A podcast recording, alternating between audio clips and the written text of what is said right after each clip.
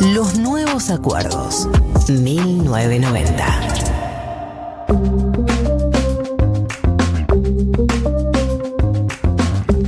Bueno, seguimos con la columna que debuta el día de la fecha, una columna que estuve esperando con una pasión, eh, con unas ganas, una película que me encantó, que la película Ya no estoy aquí, la vimos en Netflix, Eh, un columnista que para mí es muy prometedor, una persona formadísima, graciosa, agradable, copada y con muchas cosas interesantes para decir, es el querido, el único y el inigualable Matías Fine. Buenas, ¿cómo andan? Bien, ¿cómo te sentís con la presentación que hice? Ahora que tu columna sea Bueno. increíble o increíble.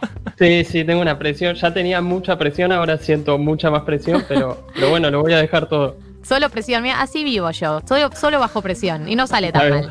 Pero podemos ser mediocres, eso es lo que aprendimos con la columna de María. Claro, el derecho a la mediocridad. Absolutamente. Perfecto. Yo voy a tratar de que salga bien, pero, pero voy a habilitarme a ser mediocre también. Bueno, Mati, eh, contanos, ¿qué, qué trajiste para decirnos de la peli? Bien, bueno, vamos a empezar a hablar de Ya no estoy aquí. Primero me gustaría que me cuenten un poco cómo les fue. Escuché que a vos, Gali, te fue muy bien. Me gustaría saber, Marto, María, cómo anduvo eso. Estuvo hermosa, yo la vi anoche, eh, porque siempre, siempre la tarea último, Último minuto. momento. claro. La vi anoche, me pareció preciosa, me pareció súper interesante todo el tema de la identidad, o sea, me quedó un poco eso, como, como un conflicto Mm. identitario muy lindo. Eh, me gustó mucho, me gustaron mucho los temas de, de Lisandro Mesa y del Binomio de. Oros, hechos cumbia rebajada, porque son dos artistas colombianos, eh, pero que no, no conocía esas versiones y eso me pareció como muy, muy bonito y toda la, la historia de, de esta tribu de Monterrey y el conflicto. Me re gustó. Yo la vi hace una semana, hice la tarea con tiempo. Bien. Eh, No como María. Bueno, No, no, no quiero, no quiero tirar, tirar tierra, pero. Shade, me tira shade. eh, a mí me gustó. A mí hay algo de. de cómo marca la adolescencia, ¿no? Del grupo, más allá de lo puntual, que, que es muy interesante esa cultura. Eh, la adolescencia y el grupo de, de amigues, eh, siento que, que lo grafica muy bien.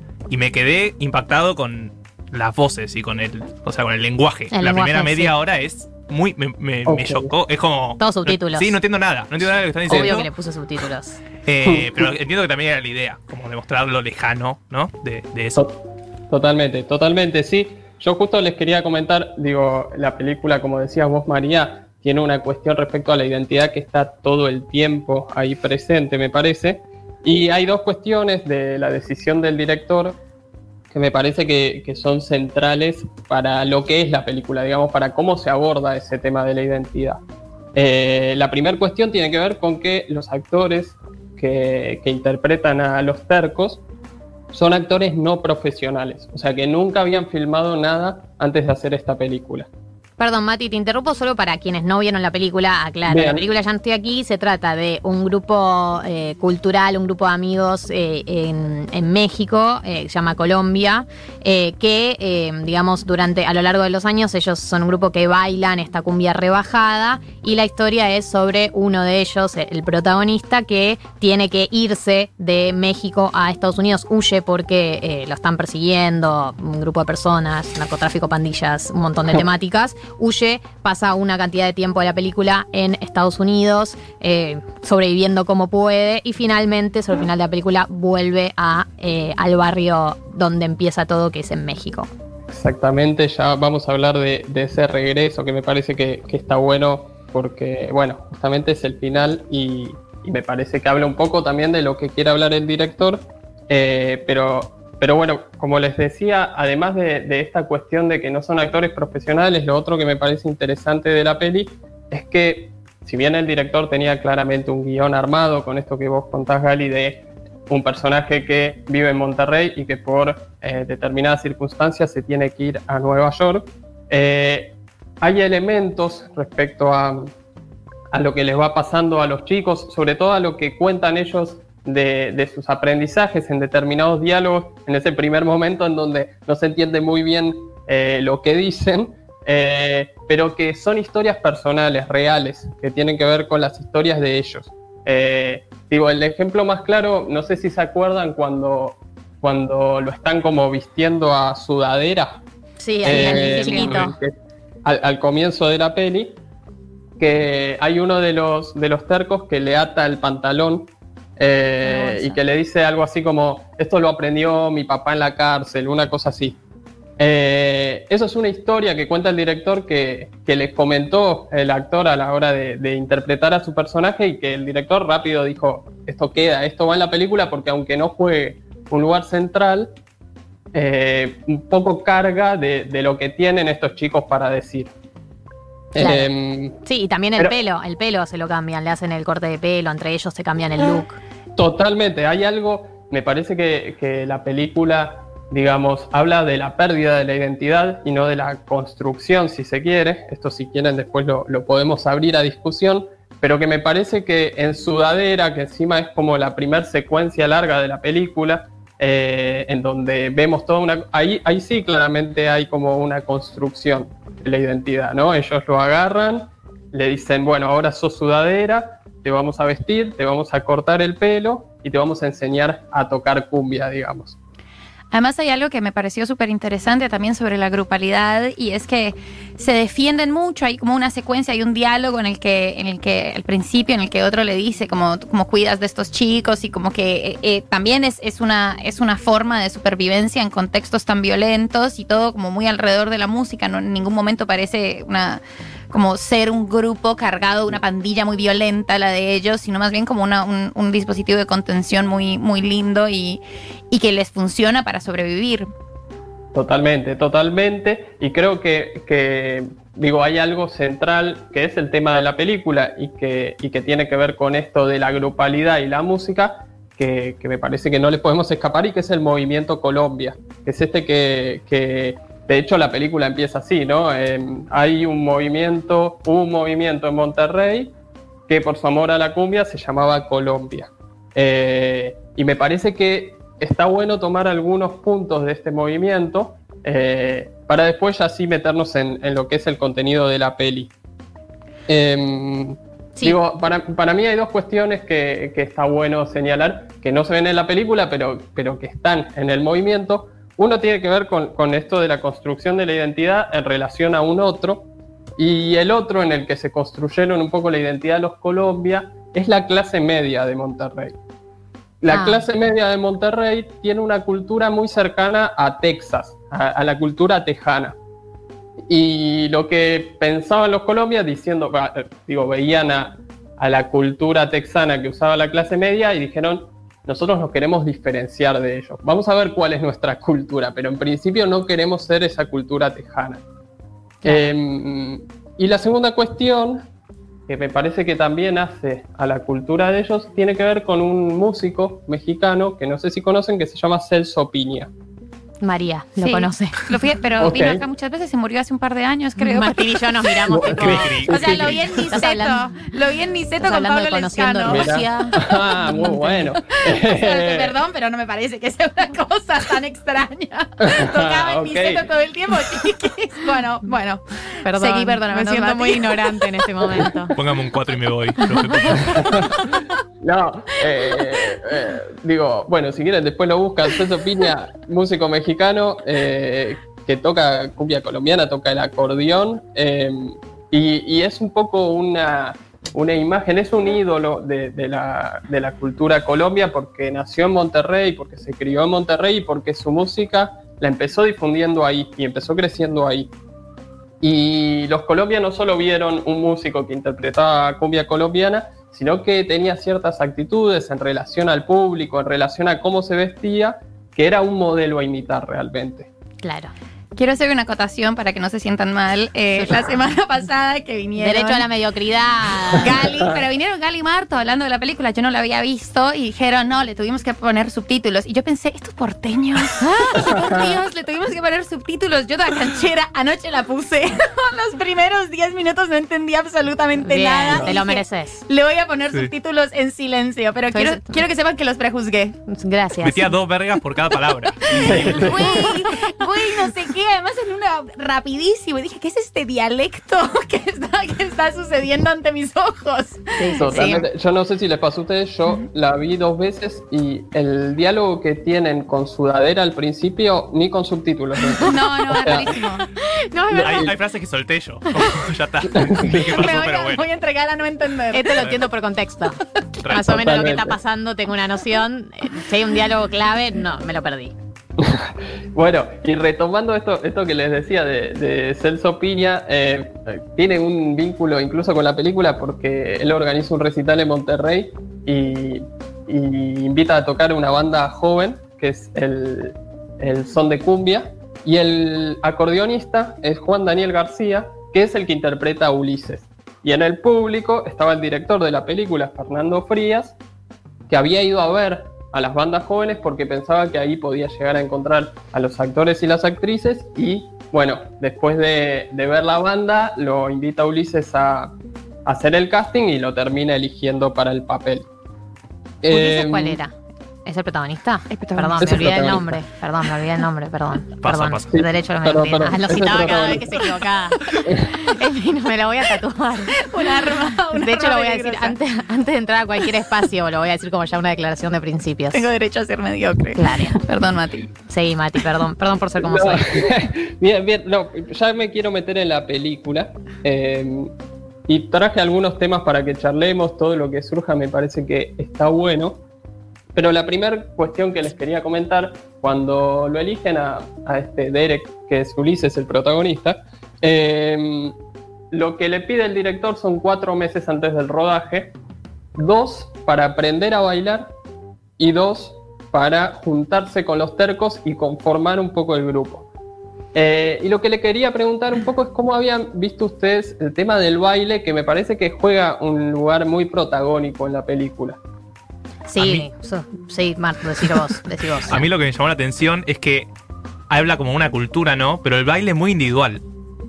O El- sea, es ellos flasheándola, básicamente, pero no es que es algo grupal el baile, sí. O sea, es un individuo dentro de un grupo, no queda claro, pero. O de a uno de a dos. Tiene momentos de a dos también, ¿no? Como de medio de a dos haciendo los pasos. Pero sí, yo, eh, para mí el baile.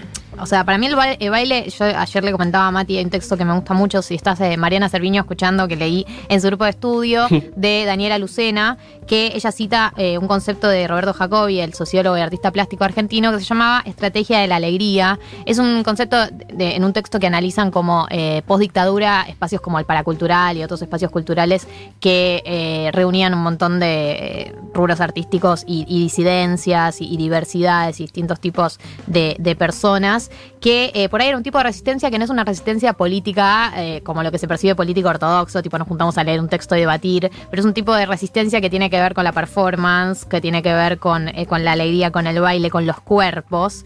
Y para mí el baile también acá reflejaba algo de eso, como un grupo de pibes que la están pasando mal, porque constantemente se ven expuestos a situaciones hostiles, como por ejemplo cuando están yendo por la calle y lo frenan, no por acá no puedes pasar, no por acá, o, o mismo bien, cuando tienen que salir a, a robar o etcétera. Y de alguna manera el baile termina siendo el refugio o la resistencia frente a toda esa hostilidad. Y para mí ahí el baile toma otro rol, además del goce que genera bailar y lo despojado de, de todo lo malo que, que es el baile, también como un espacio de resistencia. Hermosa esa cita de Roberto Jacobi, me pareció muy bello, Lo fans. Eh, y hay algo como súper interesante también de no solo el baile como estrategia de resistencia, sino que no es un, no, no parece ser el, el baile de, de los Colombia como una cosa eh, que está tan sexualizada o, o que tiene tanto que ver como con, con la sexualidad de, de los varones y de las mujeres, que me pareció interesante que es un poco el conflicto, eh, o, o- o yo lo leí como un conflicto que le sucede con todas las otras formas de bailar. De hecho, cuando se encuentra con la colombiana en, en Nueva York y como esta cosa de yo no bailo como ninguno, ninguna de estas personas. eh, y eso también me pareció como algo súper, como muy, muy característico de esa construcción identitaria, muy colectiva, de, de cómo se baila. Una cosa que es medio entre el ska, además, hacen como estos Sí, saltitos. rarísimo. Eh, y que claro, se encuentra con personas latinoamericanas y no tiene, no tiene un punto en común con, con la música. Claro, claro, eh, me, me encanta lo que están diciendo, me parece que está buenísimo. Yo quería recuperar primero lo que decía Marto de, de esta idea del acto colectivo, ¿no? Eh, eh, digo, del acto individual que, que es dentro de un grupo, pero que sigue siendo individual. Eh, a mí me parece interesante porque no sé si recuerdan la primer toma de que va a la noche y que muestra un grupo bailando, eh, que son todos los Colombia, digo, están los tercos, están todos, está casi al principio de la película, y es el único lugar donde se ve a un grupo bailando colectivamente, digamos. Sí, en Eh, esa ronda literal- enorme. Claro, hay una ronda enorme, están todos bailando, eh, ar- arman una ronda y dos bailan en el medio y lo empujan a él y entra a bailar también. Me parece que, que es como la primer muestra del baile, entra con el baile colectivo. Y después eso es lo que se va perdiendo, ¿no? Eh, él empieza a bailar primero colectivamente, después con su grupo y en un momento queda bailando solo. Sí, tal cual. Eh, me Tal parece cual, que... eh, me parece que, que pasa un poco eso eh, y que de hecho cuando, cuando él tiene la conversación con, con Lynn ahí en, en la terraza en Nueva York, eh, Lynn sería, no sé si la coprotagonista, pero en la segunda parte tiene un rol muy importante. Eh, ella, ella le dice, ¿qué te pasa? Y, y que, que fuiste a bailar y que, y que no te salió en la calle, qué sé yo. Y él, y él dice como que, que no es lo mismo bailar ahí solo que bailar con los tercos, digamos. Recuerdo Eh, una cosa que es que estamos hablando de la película Ya no estoy aquí, para quienes están sintonizando o sintonizaron y se olvidaron, Ya no estoy aquí, la pueden encontrar en Netflix y seguir escuchando a Matías Fine. Perfecto. Y, y quería comentarles dos cuestiones eh, más que me parecen interesantes respecto al baile, que no sé si ustedes lo vieron también.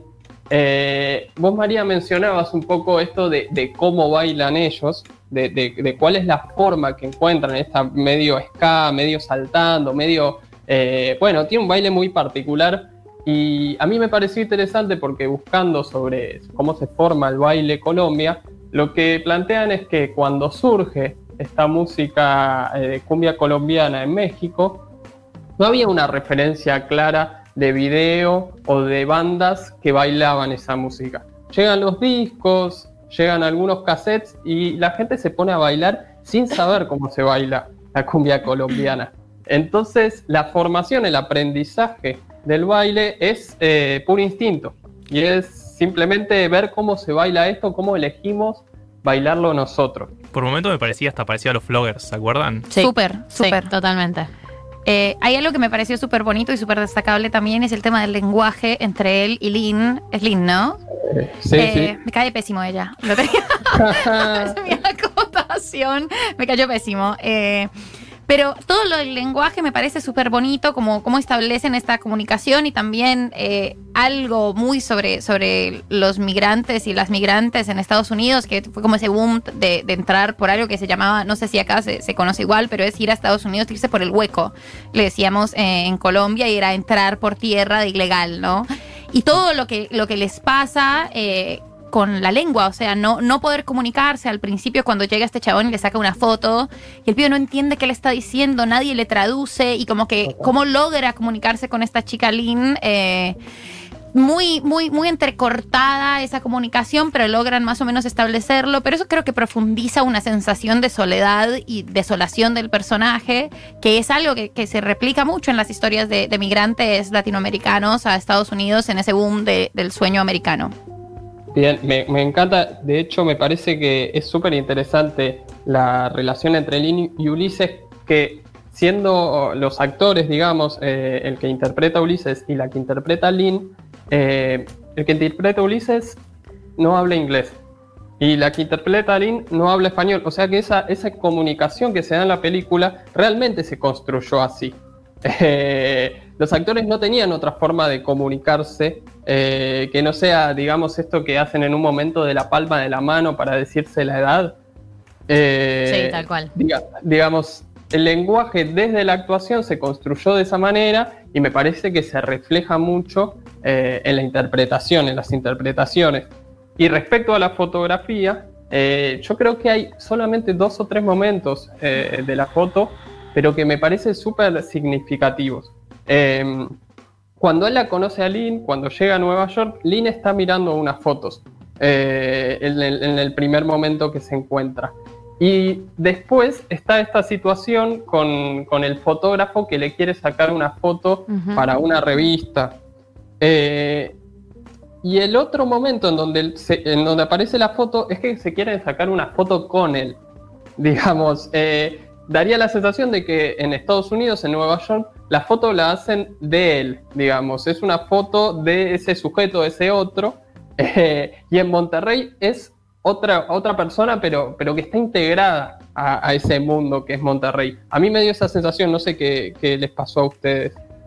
Sí, hay como una fascinación medio exótica, ¿no? Con él, como un, exotismo, María por ahí lo puede explicar mejor que yo, eh, eh, de esto, de como también ver al, al, otro o al otro, al, al, distinto, y ha pasado con distintos sectores, también pasa con los negros, pasa con muchos sectores de mm. este exotismo de tipo te consumo más como un producto a consumir medio eh, exótico que, que, una, que un acercamiento más como par. Claro. Gracias María por, apoyarme. Es que iba a decir, iba a decir exactamente lo mismo. Ay, estamos reconectadas. Como cuando hablamos de masoquismo antes. Exacto. también nos conecta como personas. al mismo tiempo. Yo iba a decir la exotización. La exotización de las migraciones es asimétrica, pero Galia lo dijo mejor. Gracias. Excelente. Bien. Eh, si les parece, yo quería seguir eh, con otro elemento que es fundamental, pero digo que tiene que ver con el baile, pero me parece que es eh, distinto al baile al mismo tiempo, que es el tema de esa música que bailan, que es cumbia rebajada, cumbia pasada más lenta. Eh, la cumbia rebajada tiene un surgimiento medio accidental porque en una fiesta un, un sonidero como un DJ estaba pasando música y venía como 5 o 6 horas de pasar música y se le calienta el, tocadiscos y entonces el disco que estaba pasando cumbia colombiana empieza a sonar más lento. Eh, y la gente que estaba en la fiesta se copa con ese tipo de música y en, los días siguientes van a las ferias a comprar esa cumbia rebajada a, los compilados. ¿Vieron? Hay una parte de la feria en la película. Sí. sí. Eh, y bueno, ese surgimiento accidental también fue una forma de los Colombia de apropiarse de esa identidad musical, ¿no? Este es un género que no existe y ahora es nuestro. Eh, y me parece, no sé cómo lo vieron ustedes, eh, que hay una relación eh, muy, muy buena, digamos, se lleva muy bien el tono que adquiere la música, el tono que tiene esa cumbia rebajada con ese acordeón, con lo que le pasa al, protagonista, digamos, con, todo lo que tiene que atravesar. Sí, totalmente. Mati, no te quiero presionar, pero eh, tenemos que ir cerrando con la columna. Perdón, lo tengo que decir al aire. No, no, perfecto, perfecto. Eh, no, lo, último que, quería mencionarles, digo, la película me parece que tiene mucho para hablar, eh, pero tiene que ver con, la idea de contextualizarla en un momento específico que es en, durante la guerra contra el narcotráfico. Eh, y que me parece que es fundamental porque hay una decisión de cómo mostrar a esta juventud en relación a la violencia que se genera alrededor y a la música como forma de escape de la juventud. Sí, totalmente. Y, para mí también está esto del narcotráfico que aparece no como temática principal, ¿no? Sino como algo que atraviesa y como, bueno, de costado, pero queda muy marcado. Algo, yo le decía también a, Mati ayer, bueno, se nota que hablamos por teléfono ayer y ya todo lo hablamos. Eh, no, que, algo que me llamó la atención es esto. Ellos, cuando arranca la película, se ve el comienzo del ascenso de la violencia. Digo, venían, era, al principio eran como, bueno, pandillas, qué sé yo, hasta que de repente llega un grupo mucho más picante que los mete en el auto y le dicen no roben más y después los cagan a tiros a, a esta otra pandilla que estaba en esa esquina. Y para cuando él vuelve, ya se ve una, eh, el ascenso del narcotráfico a nivel, están instalados en los barrios y reemplazaron al Estado, porque en la última escena se los ve repartiendo comida, que es algo que suele pasar mucho en muchos espacios donde el narcotráfico no es más tipo un grupo de personas que vienen a vender drogas, sino ocupan un rol social y un rol eh, donde hay una ausencia de Estado y por eso también eh, la manera en la que se instalan y por eso también muchas personas eligen formar parte de esas agrupaciones y creo que eso está bueno como reflejado lateralmente en la película. Totalmente, totalmente. Eh, y si les parece ya para cerrar, yo les quería comentar algo que le comentaba ayer a Gali, que no sé si ustedes lo hicieron, yo no lo había hecho. Hay una opción en Netflix cuando termina la película que se llama ver créditos, que yo no la había apretado nunca, eh, pero en este caso lo hice porque en los últimos dos minutos hay eh, como una especie de, de bonus track, pongámosle, de, en cuanto a la identidad de estos pibes que interpretan a los Colombia. Y me Sí, parece, obvio que como no la les vi. decía al comienzo. Ninguno, de ¿Cómo? los- Había que ninguno de los tres la vimos. No, no, me yo tampoco la vi la primera vez, me metí a buscar información y me decían no te pierdas estos últimos dos minutos y ahí la vi. Pero me parece que es, está bueno porque es un cierre en relación a que la película es todo el contenido que sucede, pero es también, me parece, esta decisión del director de que sean quienes ahora están viviendo en Monterrey y que tuvieron un vínculo con los Colombia, quienes interpreten y que también muestren su propia historia. Perfecto. Mati, estuviste clarísimo. Gracias. Gracias por formar parte. Eh, ¿Qué película tenemos que ver para el mes que viene? Bien, gracias a ustedes. Eh, la película para el mes que viene es Las Herederas, Las Herederas de Marcelo Martinezzi. En Netflix Eh, la también. encuentran en Netflix, todas las películas que veamos en este curso van a estar en Netflix, así que bueno, véanla y después la comentamos el mes que viene. Para Espe- que Marta la vea hoy. Hoy. Obvio, ya tengo plan. Espectacular. Espectacular debut de Matías Fine. Esto fue el curso de cine.